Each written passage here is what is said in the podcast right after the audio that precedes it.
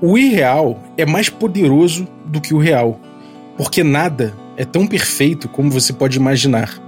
Porque somente as ideias intangíveis, conceitos, crenças e fantasias duram. Pedra desmorona, madeira apodrece. Pessoas, bem, elas morrem. Mas as coisas tão frágeis como um pensamento, um sonho, uma lenda, podem ir muito além. Se você pode mudar a maneira com, como as pessoas pensam, a maneira como elas veem a si mesmas, a maneira como elas veem o mundo, você pode mudar a maneira como as pessoas vivem suas vidas. Essa é a única coisa duradoura que você pode criar. Chuck Palahniuk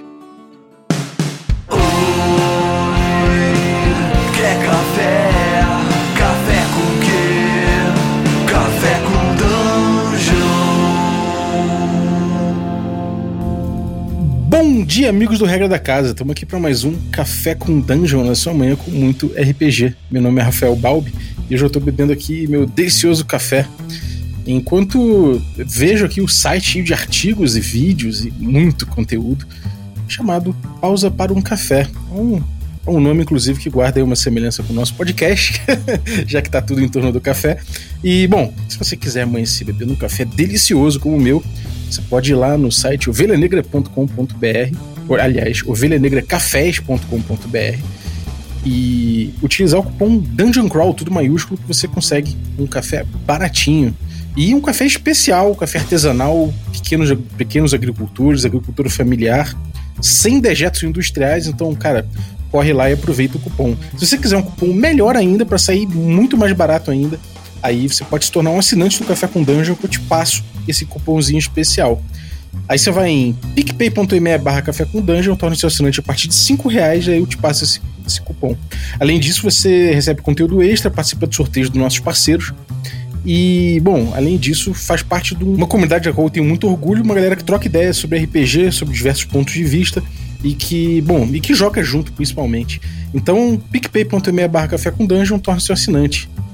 Hoje tô aqui com Ana Chemark. Bem-vinda novamente, Ana. Olá, Balbi, tudo bem? Estou aqui hoje, apesar de gostar muito de café, eu tô tomando uma coquinha com café, porque tá um calor em Curitiba que eu não aguento mais. Eu tô morrendo. é, cara, isso em Curitiba, né, cara? Em Curitiba. 32 graus em Curitiba, onde já se viu um negócio desse? Não, não dá? é, é, é, ou, é, ou é com coca ou é cold brew, né, cara? Toma um cold é, brewzinho, botar um... um... café expresso, já, um tônica expresso, sabe? Nossa, delicinha, muito gelo. é só assim pra viver. tá difícil. Mas é isso aí, o café não pode faltar, não. Cafeína, né? A cafeína tá sempre presente. Senão a gente não produz conteúdo. Exatamente. É, a gente, olha, a Ana, ela já teve aqui no Café com Dungeon. A gente teve primeiro uma troca de ideias a respeito do, da relação dela com RPG, né? Logo no início do, do café. Depois voltou para falar de cidades invisíveis aqui. Né? Então a gente tem dois episódios já juntos e que pô, foram muito legais, a galera teve uma resposta muito interessante sobre isso, se interessou pelos assuntos.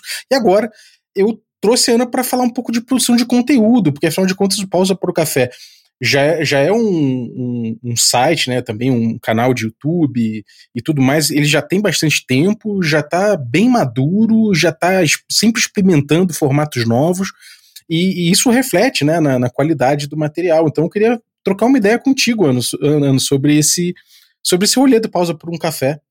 Vamos lá? Bora lá. São 11 anos aí na estrada, né? É muito café anos. tomado. é, cara, é, é, é, notável essa, essa, essa longevidade do canal e tudo mais. E assim, a gente começou com uma, com uma citação do Chuck Palahniuk, né? É, é um nome difícil demais de falar, cara. Chuck Palahniuk. E, e que eu acho que pô, é uma citação do que você botou no seu site, né? E que, bom, queria que você, de repente, a gente podia começar por aí, né? Essa coisa do, essa coisa do, do irreal mais poderoso que o real, né? Dessa coisa da permanência e de influenciar, influenciar, né? O jeito de ver o mundo. Cara, como é que. Eu acho que isso aí tem a ver com, com o impulso de criar, né? Sim, é, o Chuck, ele é uma inspiração muito grande para mim, assim, né? Eu gosto muito dos livros dele, eu tenho uma frase do Clube da Luta tatuado. Então, eu tenho uma coleção de clubes da luta, e não só de clubes da luta, né, mas de vários livros dele, porque ele é um dos meus autores preferidos. E tem uma, não só essa frase, mas tem outra frase, meio que continua essa, que ele fala que, é, como se fosse quase um ensinamento dele, que ele fala que o importante não é você viver para sempre, mas criar algo que dure para sempre, né? Uhum. E isso sempre me fez pensar muito. E quando você pensa, tipo, o que, que você vai criar que vai durar para sempre? Porque se você criar algo físico, né? Essas coisas, como ele fala ali, ela quebra, ela desmorona, ela apodrece. E, e, de certa forma, até a gente mesmo morre. Então, não existe algo que dure para sempre, a não ser uma ideia a não ser algo que você colocou na mente de uma pessoa, que você fez com que ela pensasse diferente, que ela é, criasse algo também, sabe? Então, para mim, é muito isso. Uhum. Eu sempre gostei de criar conteúdo. Eu falo que a minha, a minha linguagem do amor é criar conteúdo.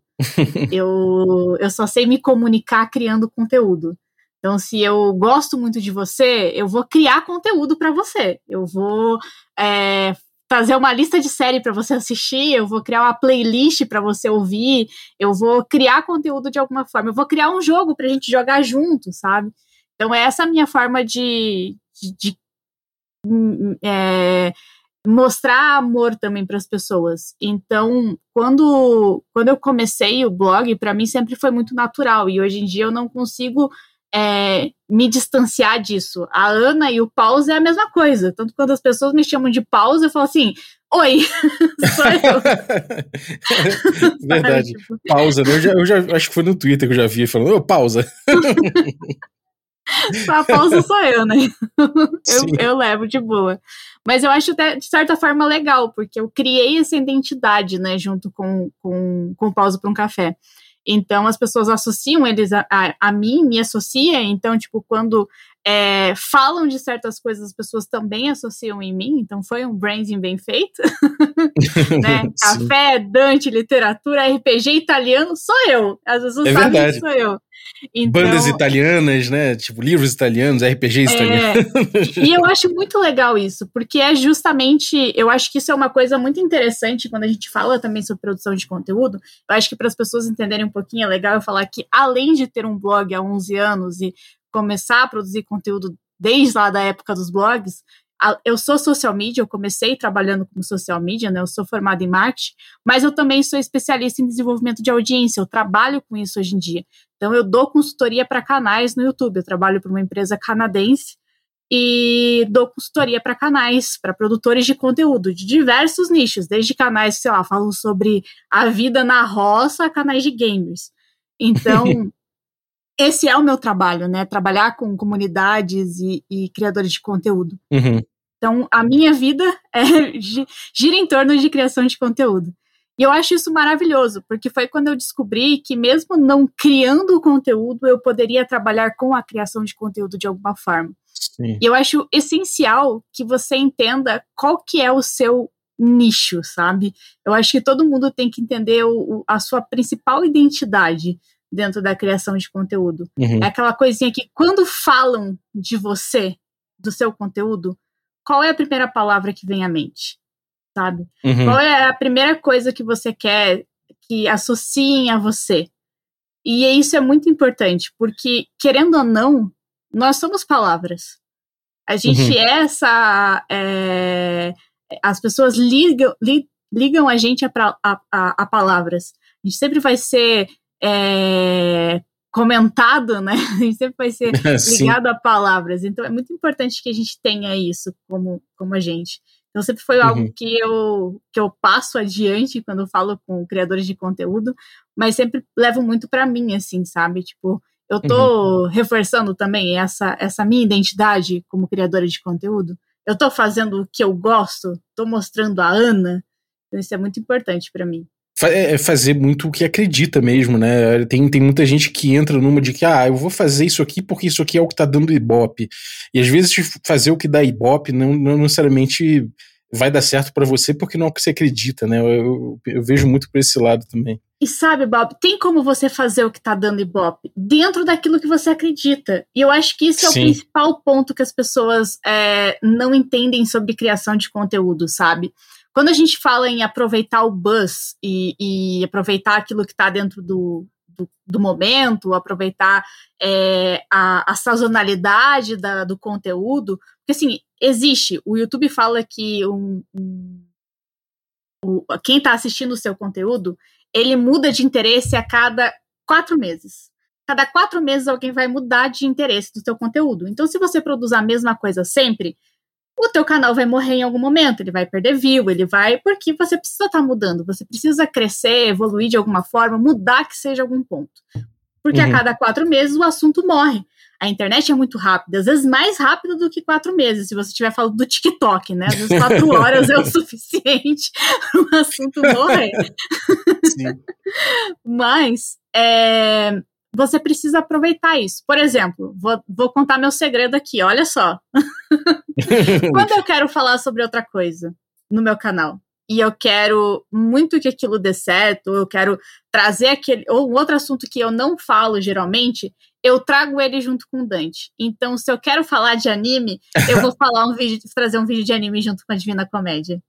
E eu vou tentar trazer aquilo, porque é um assunto que eu quero falar, é um assunto que eu gosto, porque eu gostei daquele anime e tudo mais, mas eu sei que se eu fizer um vídeo só daquele anime sozinho, não vai ser tão interessante como se eu juntar com algo que o meu público quer ver, que é Divina Comédia, uhum. ou é RPG, ou algo assim. Então eu junto aquilo com algo interessante pro meu público e entrego o útil ao agradável. Ah, dei a dica, é, dica de ouro, que vale gente? ouro, é, é, vale dinheiro isso aí, gente. Isso aí, essa dica aí vale dinheiro. Tem gente que paga por isso. é, exatamente. É, cara, e, e, como essa coisa da mídia, né? Você acabou de falar de, de trend, né? De, do, do, que tá em voga e tudo mais em termos de tema, mas e a mídia? Você começou como, com, com um blog, né? Começou escrevendo, então, ou e como é que foi a coisa de gravar vídeo? Como é que as, as, você vai lidando com as mídias? O TikTok que surge, a necessidade de fazer vídeos mais curtos, que eu vejo atualmente você tem explorado, né, botando vídeos mais curtos de YouTube. Como é que funciona essa coisa de lidar com o teu conteúdo, mas conseguir trazer isso na mídia? Como é que foi isso para você? Nossa, é, é, bem difícil, falo a verdade. Para mim, se eu pudesse, eu ficaria só no blog. Porque eu sou escritora, né? Eu escrevo, uhum. tenho contos publicados. Então, para mim, o natural é me comunicar através da escrita. Eu amo escrever. Eu acho que eu me comunico muito melhor através da escrita.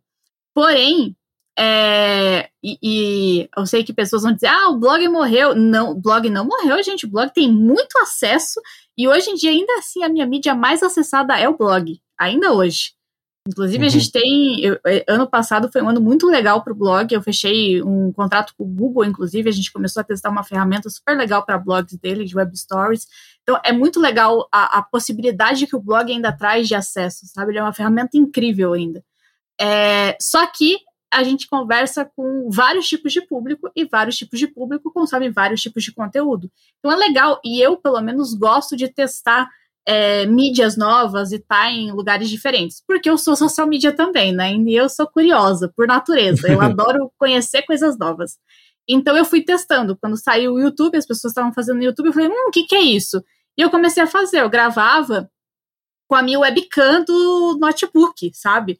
Era horrível, nossa, aqueles vídeos horríveis, horríveis, horríveis, sem qualidade nenhuma. E, mas era assim que eu fazia. E eu acho muito, muito legal isso, porque muita gente espera, às vezes, ter o melhor, é, melhor equipamento para daí começar a gravar. Se você esperar você ter o melhor equipamento para fazer tudo, você nunca vai fazer nada. Porque sempre uhum. vai ter um equipamento melhor do que aquele que você já tem. Sempre você vai estar tá esperando algo para começar a produzir. E produzir conteúdo é tempo é experiência. Porque é sempre uma melhora e você só aprende melhorando, só aprende a melhorar o seu conteúdo produzindo ele, porque você vai ter que perder a vergonha e você vai ter que fazer muita coisa. Então eu aprendi durante esses anos que eu precisava aprender a produzir o conteúdo para mídias específicas.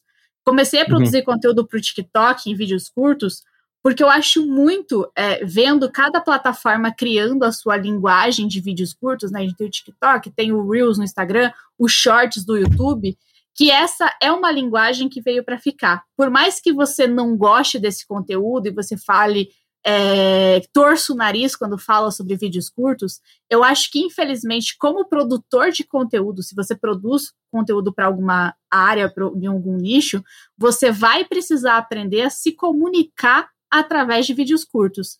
Então é muito um teste. Eu, meus vídeos curtos são bons?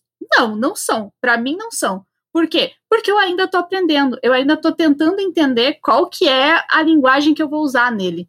Mas enquanto uhum. eu estou usando, eu vou testando, eu vou fazendo teste, eu vou soltando, vou vendo o que, que dá view, o que, que não dá, se é o de literatura, se é o de RPG, se é o. Eu não vou dançar, gente, porque não, não dá. Isso aí eu não sei fazer, não. eu sei que eu já perdi minha dignidade faz tempo na internet, mas tudo tem limite nessa vida. É, mas a gente. Te, é, teve uma época que eu falei, vou fazer vídeo no, no, TikTok, e a galera falou, pô, tem que dançar. Não, eu falei, é, realmente esse é o meu limite, dançar. dançar a gente faz que... qualquer coisa, assim, eu falo assim, tudo tem um preço. Né? Eu sou mercenária. Dependendo do valor, a gente até dança. Mas É, eu acho que as pessoas não vão querer me ver dançando. Eu acho que isso é o mais importante. Ah, Bob, tem público pra tudo, hein? Olha, eu acho que se você colocar ali no, no PicPay do, do Café com Dungeon, hum. hum. Tá aí, vou, eu peguei a dica, peguei a dica. Agora, cara, e assim, o, o teu conteúdo é basicamente livro, né, e tudo mais, e contos, escrita e tudo mais, e você veio veio incorporando o RPG, né? Cada vez mais no teu conteúdo, com live streaming, com resenha, com dica. É, e, e, como é que é essa coisa de você trazer né, um, o RPG junto com literatura? E obviamente que eles dialogam, né? Então isso torna as coisas mais fáceis. Mas como é que é você pensar em stream, você começar a pensar em, em, em coproduzir é, e também entrar numa comunidade nova, né? Que é a comunidade do RPG, que agora você já, enfim, já domina bastante, né? Já o material é, é, pô, é sem dúvida incrível. Mas como é que foi esse processo de você incorporar isso a mais no teu, no teu rolê? Eu só consigo pensar, Bob, que eu tô solteira, tomo muito café e não durmo.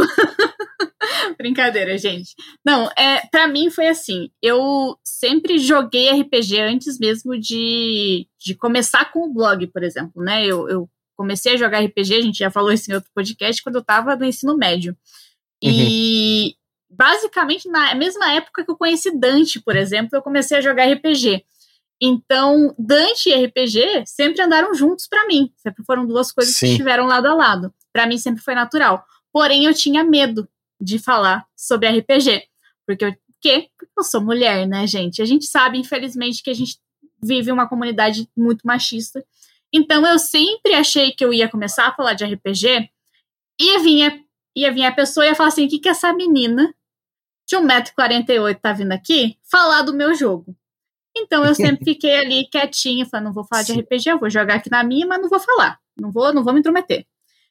Mas eu comecei a jogar uma mesa física é, que eu comecei a mestrar. E eu joguei essa mesa por dois anos. Então eu tava alucinada, vivendo muito essa mesa. E eu queria falar sobre isso, eu queria falar sobre todas as minhas experiências. Eu queria viver mais o RPG, porque eu jogava das duas da tarde às duas da manhã no sábado. A gente jogava, tipo, 12 horas de RPG. E eu mestrava, mestrava, tipo assim, eu tinha que mestrar para 12 horas. Eu passava a semana, tipo, tentando, criando coisas assim. Então, Com aquele fichário muito... bonito, né? Eu, fichário. o fichário ficou pra. Nossa, lendário. todo mundo fala fichário, lendário fichário. é, e aí eu comecei a pensar, não, eu vou, eu vou, vou começar a produzir conteúdo para RPG. E aí eu fiz um vídeo. Falei assim, vamos ver o que dá. E foi muito legal a recepção que eu tive da galera do RPG, porque o que teve foi muitas pessoas acompanhavam meu conteúdo e gostavam de RPG. E aí elas falaram: Poxa, você gosta de RPG, vem jogar com a gente. E, e aí eu comecei a ser chamada pela comunidade e foi muito bem recebida pela comunidade de RPG. E eu me senti muito em casa dentro da comunidade de RPG. Hoje eu acho que eu faço muito mais parte da comunidade de RPG do que a comunidade do Booktube, por exemplo, né? Eu acabei uhum. é, estando mais em casa dentro da comunidade de RPG. Mas é. Não vou falar que é difícil, mas é exige um trabalho duplo, basicamente. Porque eu sei que hoje em dia eu tenho dois públicos no meu canal. Eu tenho o público que consome RPG e literatura, eu tenho o público que consome só literatura no meu canal, e eu tenho o público que consome só RPG. Esses uhum. públicos uhum. eles convergem em algum momento, mas eu sei que eu tenho dois públicos e eu tenho que pensar nesses dois públicos separadamente.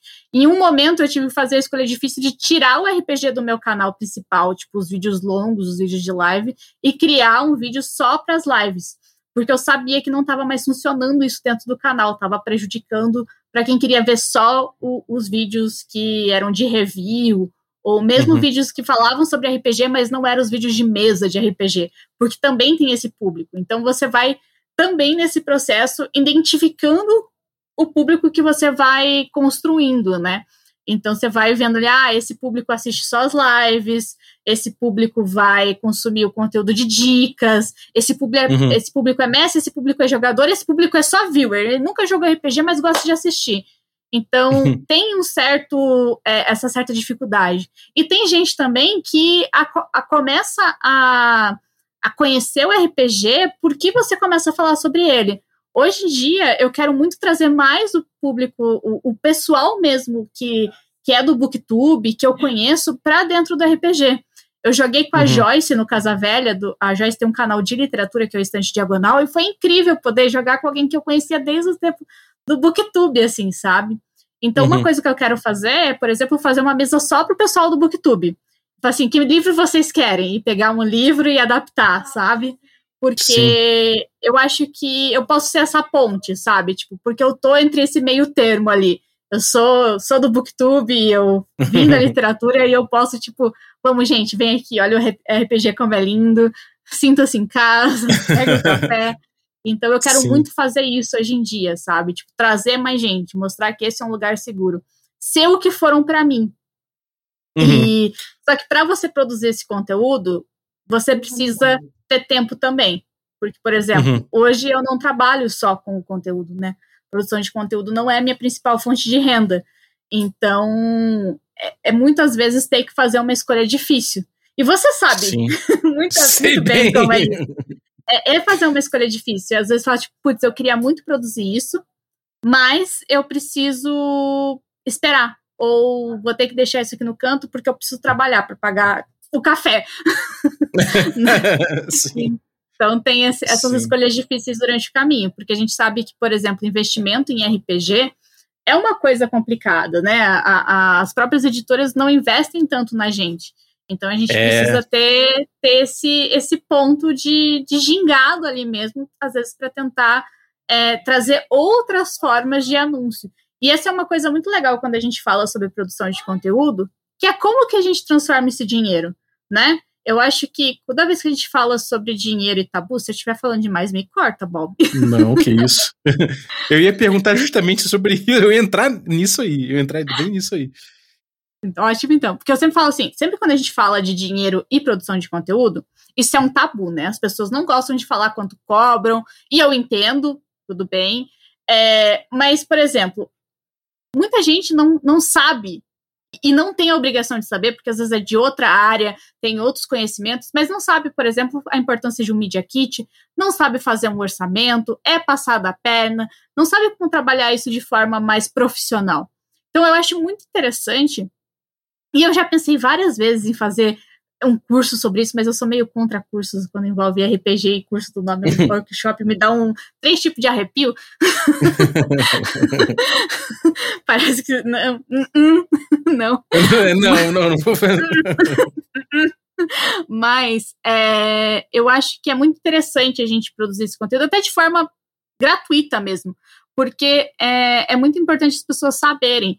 Por exemplo, como você pode e deve cobrar pelo seu conteúdo, sabe? Porque conteúdo é sim uma forma de trabalho. Você está trabalhando por aquilo. Você provavelmente tem um, um, um conhecimento de anos acumulado para poder é, falar o que você fala com propriedade, você pesquisou, você estudou, você gastou dinheiro comprando coisa de RPG que não é barata. Então, tudo isso é, precisa ser incluído. Sua internet, o tempo de produção, edição de um podcast, de um vídeo, de uma live, tudo isso custa dinheiro. E não só isso, você tem um público que, querendo ou não, consome aquilo, e o que você acaba indicando é a forma com que ele descobre coisas novas e vai atrás daquelas coisas novas. Uhum. Então, você é uma fonte de mídia.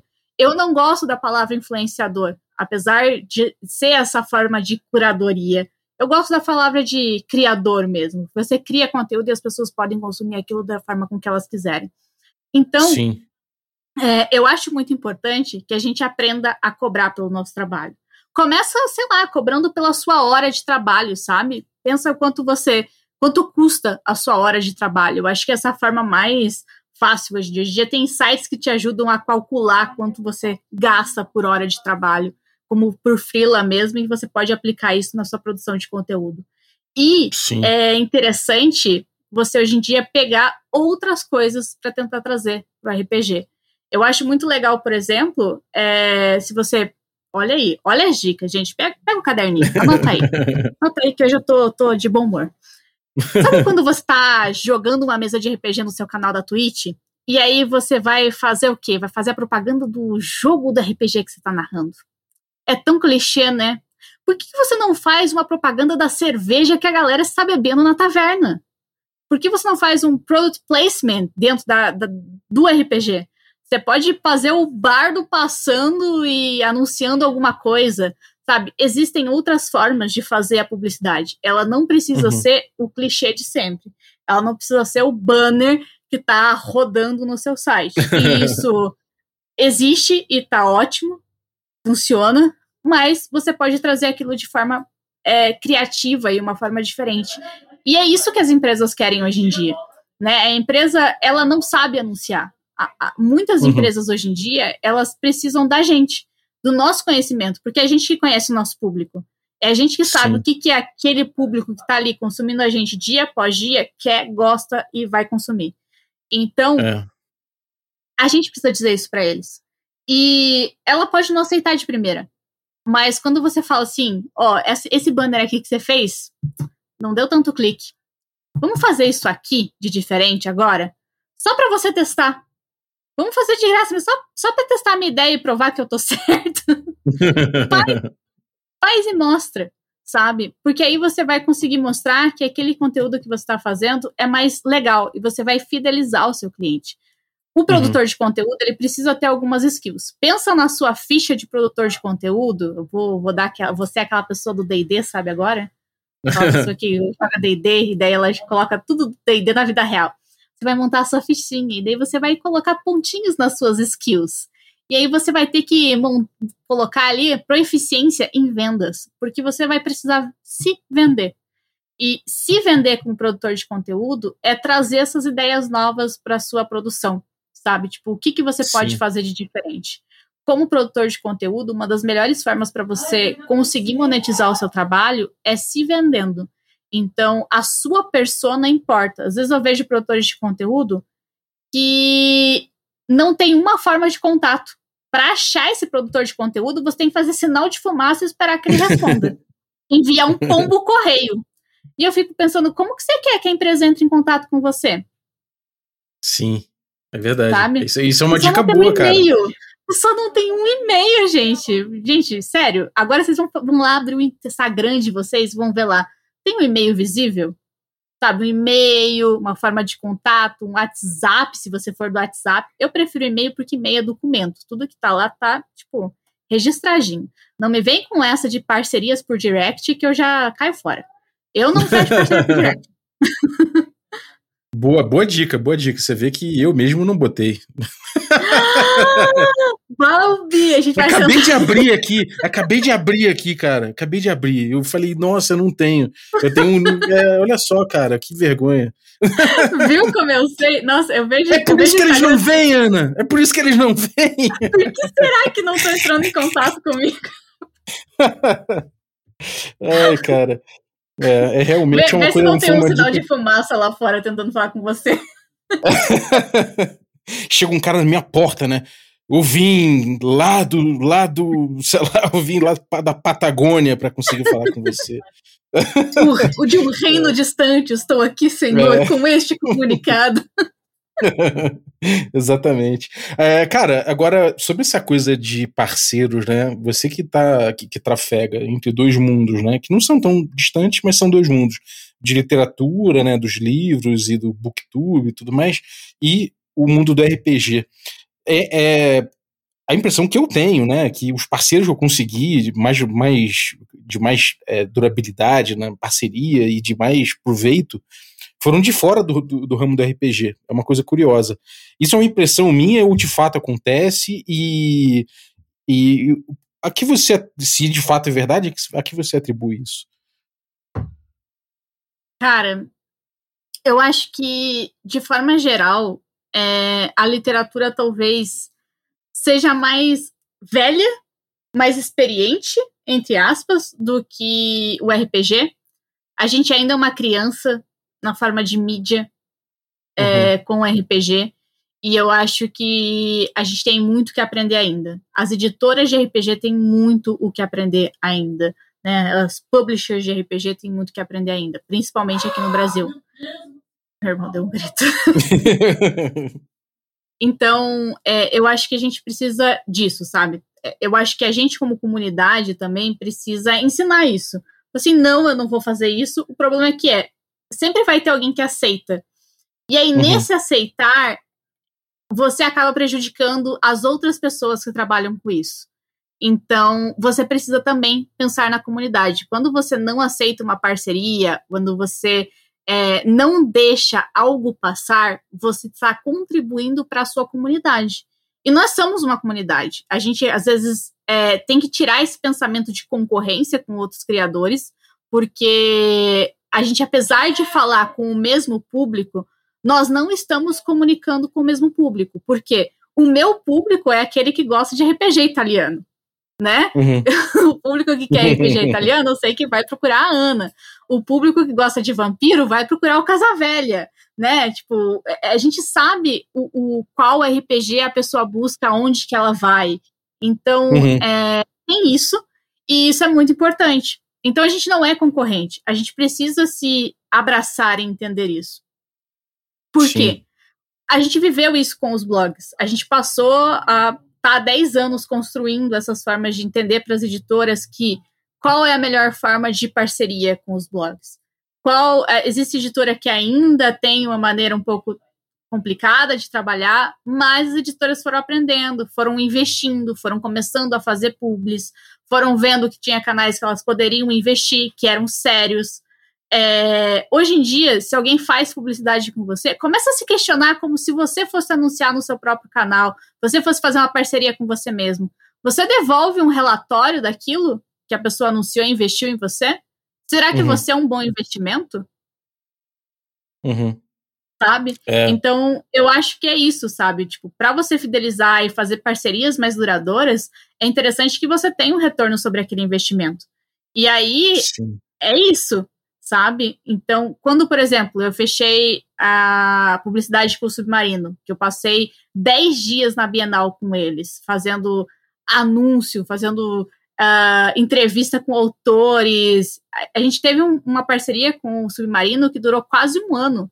E eu fui em vários eventos com eles, eu fiz várias ações com eles, mas foram todas elas fechadas em momentos diferentes. Não foi assim um combo fechado em várias coisas. Ah, foi porque maneiro. uma foi dando certo e a gente foi fechando outras. E o blog tinha 30 mil inscritos. A gente não era um blog gigante. Gente, existiam outros blogs muito maiores que a gente. Sou melhor que esses blogs? Não.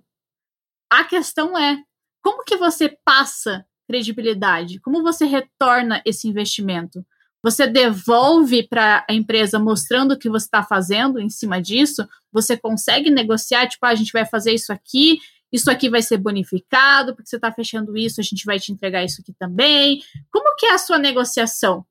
Eu sei que uhum. talvez para mim é mais fácil, que eu sou formada em marketing, aprendi vendas, tem uma, minha mãe trabalha com vendas, né? Tipo, vender é um negócio mais fácil para mim.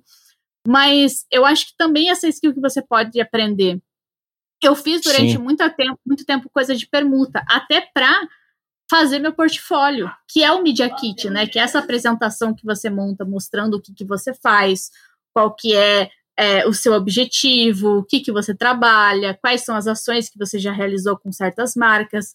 Isso é muito legal. Hoje em dia existem sites, por exemplo, tipo o Squid, que é um site que junta influenciadores e marcas. E você pode cadastrar suas redes lá e marcas podem entrar em contato com você para fechar publicidades específicas. Então, uhum. isso é muito legal para você começar a fechar portfólio, porque muitas vezes os influenciadores não sabem como entrar em contato com marcas, né? Como que você Sim. chega na marca? Uma das coisas legais é você ter um projeto. Né? Não chega pra marca e fala, oi, vamos fazer uma parceria? Eu tenho um blog legal. Não. Oi, vamos fazer isso aqui, eu tenho esse projeto, eu vou narrar essa mesa, minha ideia de publicidade é essa aqui, eu quero inserir vocês nesse lugar aqui, isso aqui que eu quero é esse o valor, é isso aqui. Chega uhum. com o projeto pronto, apresenta um PowerPoint, faz bonitinho, capricha no negócio, sabe? É, a, mostra o seu valor. Porque se você não mostrar o seu valor, não tem como a outra empresa reconhecer aquilo. Sim. É, e, e é isso, né? Eu acho que você no início também você vai entendendo a tu, é, como você trabalha, o teu alcance, esse tipo de coisa, você vai tirando dados também, né? Então, como você falou, é Exato. é importante você poder ter esse momento de autoconhecimento, né, cara? Realmente. É muito importante. É... Eu, falo, eu falo muito isso, né? Eu sou uma rata de analíticas. Eu amo analítica, eu amo dados. É, e, e, os dados, eles entregam muitas informações para a gente, se a gente souber fazer as perguntas certas para eles. Uhum. Então, é muito importante que a gente pergunte isso para Analytics. Você não vai chegar para ele e falar assim: Oi, Analytics, como estou hoje? Não. Mas você vai fuçar nele. Eu aprendi tudo isso fuçando mesmo, tipo, abrindo ali, entendendo que gráfico que era esse, que conteúdo que me trazia view. Hoje o Google tem várias ferramentas para isso. Tipo, a gente tem o Google Trends, que é um site do Google que literalmente mostra para você o que está sendo mais pesquisado no dia. Se você for lá uhum. e digitar uma RPG no Google Trends, ele vai mostrar para você quais são as palavras-chave que estão sendo mais pesquisadas de RPG. Se você colocar RPG e RPG de mesa, ele vai te mostrar o que, que é mais pesquisado entre essas duas palavras. Tipo, qual palavra tem mais busca. Tipo, você uhum. pode literalmente comparar palavras eu estava fazendo um desenvolvimento com uma médica, que ela tinha um canal no YouTube, e ela queria entender qual era a melhor palavra para usar no título de um vídeo. Se era sintoma ou sintomas, com S. Se era o plural ou singular. E a gente usou uhum. o Google Trends para saber. E a gente viu que existe uma ah. grande diferença entre o termo de busca sintoma no plural e no singular, por exemplo. Seria muito mais vantajoso usar sintomas no plural, porque é mais buscado.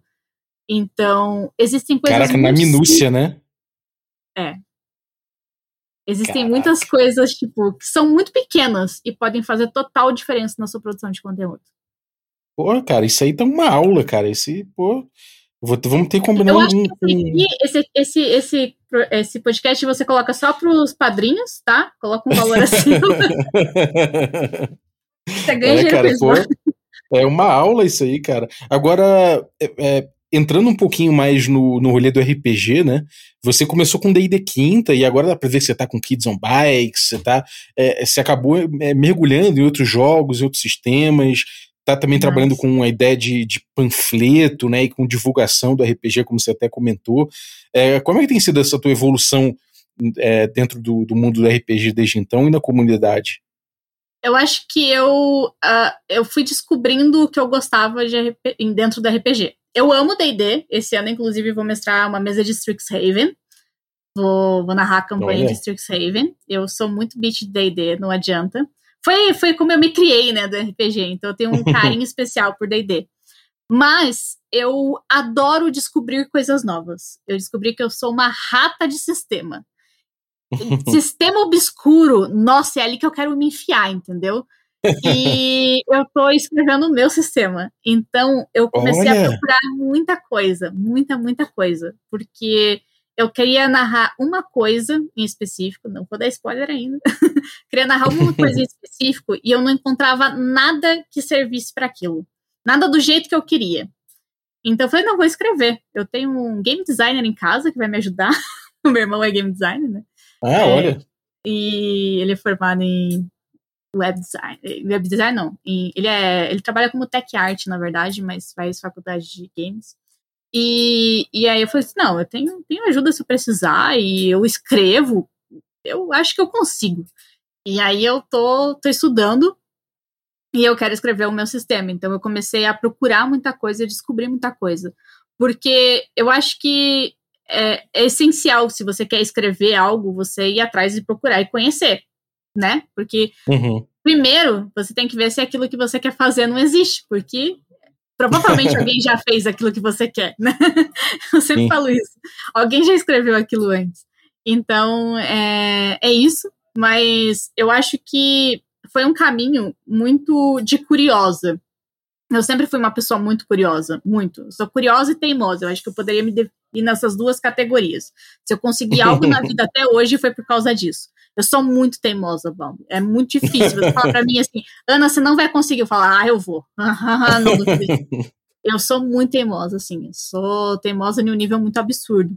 Então, eu às vezes me provoco para fazer as coisas. Falo, não, você não vai conseguir. então, eu fui fui assim, sabe? Tipo, colocando essas, essas metas de descobrir coisas novas e fui descobrindo sistemas. E quando eu fui descobrindo esses sistemas, eu fui vendo que, tipo, a gente vivia muito em um. É muito fácil você ficar preso sempre nos mesmos sistemas e falar sempre sobre as mesmas coisas. E existe um mundo muito vasto. RPG de panfleto mesmo, existe RPG para tudo que você imagina. Existe RPG de date, sabe? Que é tipo, uhum. simula dates encontros. Sim. Eu acho incrível. E então, por que não falar sobre isso? Por que não apresentar? Os vídeos curtos, por exemplo, foram uma forma muito legal, porque você dá uma introdução e a pessoa, se gostar, vai conhecer um pouquinho mais sobre isso. E foi natural para mim, porque aí eu fui encontrando outros gêneros. Tales from the Loop, eu acho que foi o mais. É, uma das principais portas para isso, porque quando eu mestrei a campanha de Tales from the Loop no canal, que foi é, Volte para Casa Antes do Amanhecer, foi uma campanha que eu terminei ela e eu me descobri como mestre. Quando eu terminei Olha. Tales from the Loop, eu mandei áudio para Isa, do biblioteca, chorando. Falei, Isa, eu nunca é, me senti tão bem narrando uma, uma, mesa de RPG. Porque eu tava. Eu, eu fez aquela mesa inteira, Balbi, com uma folha sulfite. Foi assim que eu organizei aquela mesa. Uma folha sulfite. Eu tenho essa, essa folha sulfite até hoje guardadinha. Eu mostrei ela no vídeo que eu falei sobre esse, essa, esse, essa mesa. E essa mesa foi tão incrível, assim, que eu olho pra loja e falo, nossa, fui eu que mestrei esse negócio. Porque a história dela ficou muito boa, assim, muito fechadinha, muito bem feita. E, e eu descobri que era aquilo que eu queria mestrar pra minha vida. Era aquele tipo de RPG que eu queria fazer. Era aquele tipo de mesa, produção, é, e até mais produzido, mas aquele tipo de RPG de investigação. Era aquele uhum. o meu estilo de narração. E aí isso me fez ir atrás de outros RPGs que fossem daquele mesmo jeito. E aí eu comecei a procurar. E aí eu comecei a falar para as pessoas: olhem, existem isso aqui, encontrem o, o, seu sentido dentro do RPG também. Porque eu achei isso tão mágico que eu queria que as pessoas vivenciassem aquilo também. Então acho que foi muito isso, sabe? Tipo, the Loop foi muito culpado disso dentro da minha vida. Pô, muito legal, cara, muito legal. E realmente, eu acho que é, quando você se encontra assim dentro do RPG, e isso às vezes acontece uma vez, depois ali de alguns anos acontece de novo, e você vai flanando, né, e, e, e, aumentando sua bagagem e dando vazão à sua criatividade de um jeito, de um jeito muito legal. Então isso, isso dá para ver, né, no, no, teu rolê, assim, dá para ver que a tua evolução dentro do dentro do, do hobby, dentro da comunidade. Como é que você vê a comunidade do RPG e por que, que você acha que ela acaba sendo tão é, tão mais, eu não sei se é a palavra seria viva, né? Você, comentou antes, assim, compara fez uma comparação entre a comunidade do Booktube com a do RPG, que acabou te acolhendo mais. Como é que você vê a comunidade do RPG no Brasil e como é que você vê ela recebendo produtores de conteúdo? Cara, eu acho que a comunidade ela é muito necessitada de produtores, né? A gente tem muito produtor de conteúdo de RPG? Tem. Mas a gente também tem muito as mesmas pessoas falando sobre as mesmas coisas. Então, uhum. quando a gente vê, né, fazendo as mesmas. Você já teve aquela impressão de que às vezes você vai abrir canais e eles estão jogando o mesmo jogo com as mesmas pessoas? Sim. Acontece, a gente tem que ser sincero. Então é, eu acho que é isso, a gente é um pouco carente de coisas novas no RPG. Então, eu acho que isso é, é legal. Quando você vê alguém jogando uma, um RPG de panfleto, poxa, eu adoro assistir. A, a Naomi traz umas coisas muito legais, uns RPGs muito bacanas e diferentes, sabe? Eu, eu gosto disso. E eu acho que isso faz com que a gente abrace novos produtores. O RPG sempre foi essa coisa meio seita, entre aspas, aqui, gente. Né? Não deixe sua mãe ouvir isso. Mas é, da gente querer trazer mais gente, porque a gente quer mais gente para jogar, a gente sempre quis mais amigos para jogar. Então, quando a gente sabe que alguém joga RPG, a gente falou, pô, vem jogar com a gente, né? Sempre foi isso. E a comunidade de criação de conteúdo não é diferente, a gente fala, vem criar com a gente. Então, eu acho que é muito isso, assim, é uma comunidade que repete o hobby na criação. Porque você uhum. só cria RPG jogando RPG, né? É, é, claro que você também só cria conteúdo de literatura lendo literatura, mas o RPG ele precisa ser vivenciado. Você só consegue falar sobre RPG se você testar aquele sistema. Se você jogar ele, se você é, ir atrás, se você tiver aquelas experiências. É muito mais verdadeiro na sua forma de produzir aquele conteúdo. Então, uhum. eu acho que a comunidade ela abraça também, porque ao mesmo tempo que a gente abraça, a gente também dá umas pauladas e um chute quando precisa, porque a gente também vai julgar. E, e, eu acho muito importante, porque a gente sabe que dentro dessa comunidade tem muita gente que é machista, é, é, é cheio de preconceito, e a gente precisa quebrar isso. Né? A gente precisa uhum. criar cada vez mais um ambiente seguro. Porque a gente sabe que está chegando gente nova. O RPG está cada vez crescendo mais. A gente tem muita gente chegando através do RPG do Selbit, por exemplo. Isso é muito legal. Quanto mais o RPG ficar visível, mais gente a gente vai estar tá trazendo mais pessoas vão descobrir o que a gente está fazendo. E isso vai permitir que a gente aumente a nossa comunidade. Uhum. Então, é, eu acho que já acabou aquela hora em que a gente fala para as pessoas: não, esse aqui é o meu jogo e fecha a porta.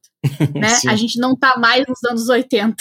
A gente não está mais trancado no porão da casa jogando RPG sozinho com o grupo de estranhos. A gente quer gritar para o mundo que isso aqui é o RPG e todo mundo pode jogar a gente quer levar isso para mais lugares, a gente quer mostrar os benefícios do RPG, a gente está falando de RPG em sala de aula, e eu acho que é, essa comunidade, ela sentiu a diferença que o RPG faz. A gente vem de uma, de, um, de uma época do RPG que mudou muito a nossa vida, e a gente quer passar isso adiante. Né? Eu, eu, perdi muito da minha vergonha por causa do RPG, por causa de mestrar RPG, né? De falar e conseguir falar em público por causa do RPG. Então eu acho que é isso que a gente quer passar para os outros e por isso que a gente acaba abraçando tanto e falando cada vez mais dessa comunidade. Pô, maneiríssimo, concordo plenamente, cara. Então, galera, você que tá ouvindo aí, isso é o melhor, melhor estímulo e cheio de dicas que você podia ter. pra... E conteúdo sobre RPG. Eu quero 5 mil canais aqui, tá? Cada um de vocês abre um canal no YouTube agora, começa a produzir conteúdo sobre RPG. E é isso aí, gente. Exatamente, cara, exatamente. Agora, bom, então, cara, eu acho que a gente, pô, a gente, a gente deu uma, deu uma passeada aí pela tua história com o canal e, pô, viu bastante coisa, viu comunidade, viu RPG, viu livro, viu produção, viu dicas, hum, várias, várias dicas, uma até mudou aqui a minha vida, que eu acabei de botar meu e-mail aqui no Twitter. é, Manda é, jobs no... pro Balbi! Manda jobs, gente! E, bom, cara, é, o que, que vem pela frente? Você quer deixar, quer comentar alguma coisa aí que, sei lá, que tá acontecendo, que você quer que a galera conheça? Conta aí pra gente. Nossa, vamos lá então. É, bem, eu me prometi para mim mesma que eu vou narrar menos mesas esse ano, mas mesas bem mais produzidas. Então, preparem-se para produções Pausa para um Café.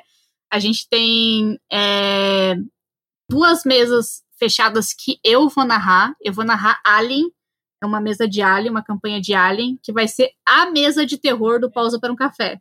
Vai ser a mesa para assistir de luz acesa. Então vocês se preparem. Olha. Não, vai ser assim, terror, terror. Quero, quero vocês se cagando de medo. Tonana, pelo amor de Deus, para. e vai ter a mesa de Strixhaven, uh, que é uma campanha de D&D que eu vou narrar. Essa mesa tá fechada, inclusive. É, vai ter um pessoal do Magic jogando essa mesa, vai ser bem legal. Vamos misturar aí culturas. É, vai, ser, vai ser super da hora. E vai ter outras pessoas narrando esse ano no Pausa. Então, Balbi, se você quiser narrar no pausa, esteja convidado, tá? Olha, obrigado. É, vai ter. A Ray vai mestrar uma campanha de Serial of Mist pra gente, inspirada em Sandman. Eu pedi pra ela, falei assim: Nossa. eu quero, eu quero jogar Sandman. E aí a Nossa. gente também juntou pessoas apaixonadas por Sandman. E aí, junto com essa mesa de City of Mist, narrada por Ray, que né, traduziu City of Mist, é a maior conhecedora de City of Mist desse Brasil é, que vai ter Mustefaga, Evelyn, Paula e eu. A, eu vou criar, tipo, um Lendo Dante, mas um Lendo Sandman. Porque, caso vocês não saibam, eu tenho até um não. cachorro que se chama Sandman, né? Porque eu sou viciada em Sandman. Então, a gente vai ter aí produção de conteúdo intensivo sobre Sandman. Se preparem, provavelmente essa mesa começa aí entre março, abril, lá no canal. Então fiquem avisados. E vem coisa, muita, muita coisa boa por aí, porque esse ano a gente também termina lendo Dante. Esse ano é um ano que eu não durmo, provavelmente. Mandem jobs. Muito bom. Legal. Então, esse ano preparem-se para uma surra de Sandman. Se preparem-se aí que vai ter, cara. Vai ter. Maneiro, pô. Legal. Bom saber. Então, bom, vou deixar todos os links da Ana aí para vocês seguirem no, principalmente o, o, próprio, o próprio Pausa por um Café, né, o, o blog.com.br, canal de YouTube, essas coisas todas aí vão ter os links aí no descritivo do episódio. E, pô, é, eu acho que tem que seguir, né, cara? Quem não segue aí tem que seguir essa monstrinha aí, cara. Olha só, deu várias dicas aí de graça, cara. Isso é, vale dinheiro mesmo, cara. Tô, sem exagero, isso vale dinheiro. Demais. Então, cara, é precioso. Muito obrigado, Aninha. Valeu de novo aí pela participação. Obrigado por, por dividir a comunidade aí, pô. A gente dividiu um talk, né, no, no lançamento do D&D Quinta, pô, foi, foi muito legal. Foi muito da hora. encontrar lá, é, foi muito maneiro. Então, obrigado pela, pela parceria sempre aí, por, por participar do café. E obrigado você que ficou ouvindo a gente até agora. Valeuzaço aí pela tua, pela tua, participa pela tua participação ouvindo, né, ainda que não, não, não podendo é, falar com a gente é, mas, pô, tamo aí junto. Pode mandar no Twitter, pode acionar a gente em todos os canais. E obrigado você que torna possível essa aventura, os nossos assinantes. Então, vale usar os, os café expresso, os café com creme e os café gourmet. Infelizmente, o PicPay está carregando aqui há uns 5 minutos, não consigo dizer o nome de vocês, porque ele não está atualizando. Então, obrigado, PicPay, e obrigado vocês todos aí, que vocês sabem quem são, né? No, no próximo episódio, o nome de vocês será dito um por um, como sempre. Então, muito obrigado, valeu, um abraço e até a próxima.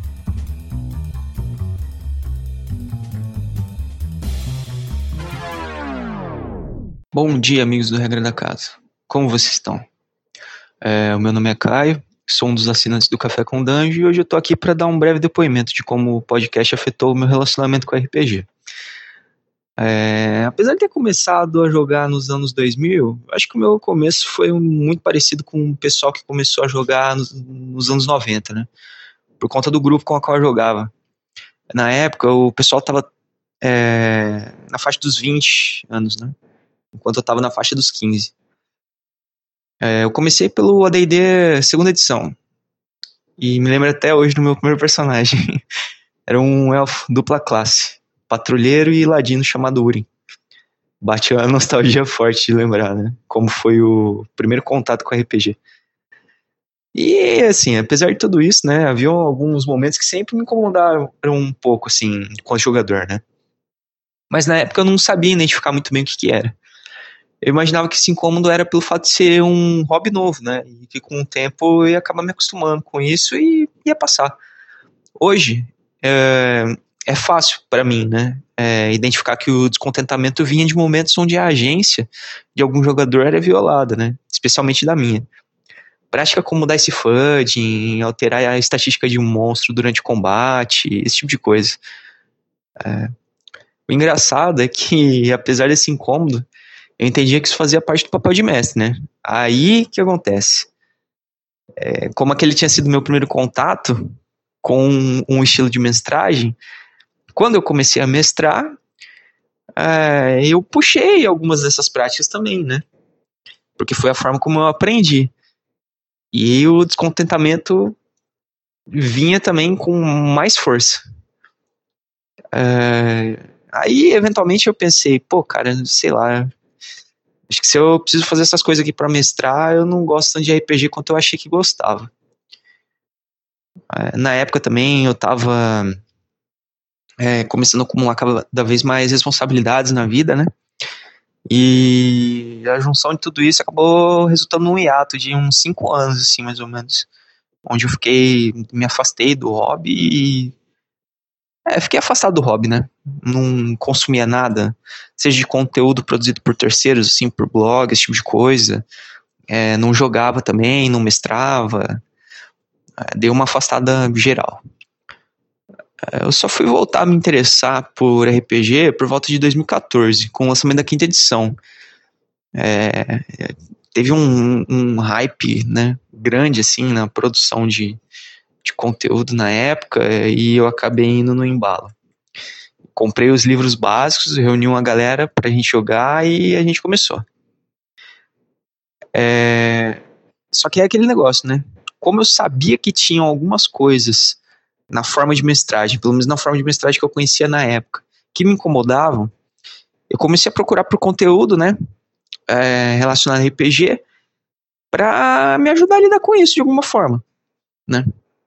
E aí eu achei alguns que reforçavam as práticas que eu não gostava, né, achei outros que apresentavam várias alternativas sobre como lidar com esse tipo de situação, e por volta de 2018, eu conheci um, um, material, cara, um podcast que me chamou a atenção. Tava no primeiro episódio. É, a galera que gravava, eles pareciam ter preocupações muito parecidas com as minhas, né? A diferença é que eles pareciam ter muito mais vivência no hobby. Eles pareciam conhecer mais jogo, é, mais estilo de mestragem diferente. É, o, era o Café com Dungeon surgindo aí. É, daí pra frente eu virei um ouvinte assíduo, né? Comecei a interagir com o pessoal no Twitter, trocando ideia, expondo situação que acontecia em jogo, que eu tava mestrando jogando, é, buscando por formas de contornar ou evitar problemas que aconteciam. É, enfim, né? Depois de quatro anos de, de podcast, aí, quase quatro anos, né? E quase mil episódios também, eu acho que eu posso falar que a maior contribuição que o café teve com a minha vida de RPGista foi me ajudar, é, foi ajudar a identificar o meu estilo de mestragem, né? É, que é um estilo de mestragem válido e como eu podia me aprimorar nele. A minha relação com os jogos que eu consumo, né? Senso crítico também melhorou bastante. Hoje em dia eu acho que entender por que, que um jogo foi feito da forma como ele foi feito é, melhora muito a experiência. E isso é uma coisa que eu também devo ao Café com Dungeon. Aí, além disso, né, cara, a possibilidade de fazer parte de uma das comunidades mais legais de RPG que eu já conheci, é, fiz boas amizades dentro dessa comunidade, troco ideia com game designers sensacionais, como Jorge Valpassos, é, já gravei episódio, sim. É, já jogamos em Blackmoor com uma galera animal também, sabe? É, assim, várias experiências muito legais. E, né, pra fechar aqui, que o áudio tá longo já, obrigado, viu? Café com Dungeon. E um agradecimento especial pro Balbi, né? Que hoje eu tenho o prazer de chamar de amigo. por, cara, tá produzindo esse monte de conteúdo bom pra caramba. Um outro agradecimento que eu acho que é importantíssimo de ser feito também é para os apoiadores, né? É, que contribuem para que o volume e a quantidade de, e a qualidade né, de conteúdo produzido só tenham aumentado nesses últimos anos, viu? Valeu, galera. Valeu mesmo. Tamo junto. Você pode mandar um depoimento seu falando como é que foi sua relação com o Café com Dungeon ao longo desses mil episódios? Você ouvir e maratonou tudo? Você começou a ouvir agora e tá, tá começando a pegar os episódios?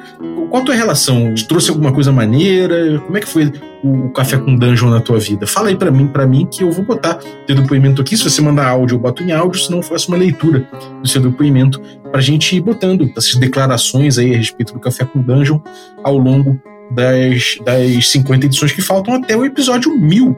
Então, é isso aí, estamos na contagem regressiva oficialmente.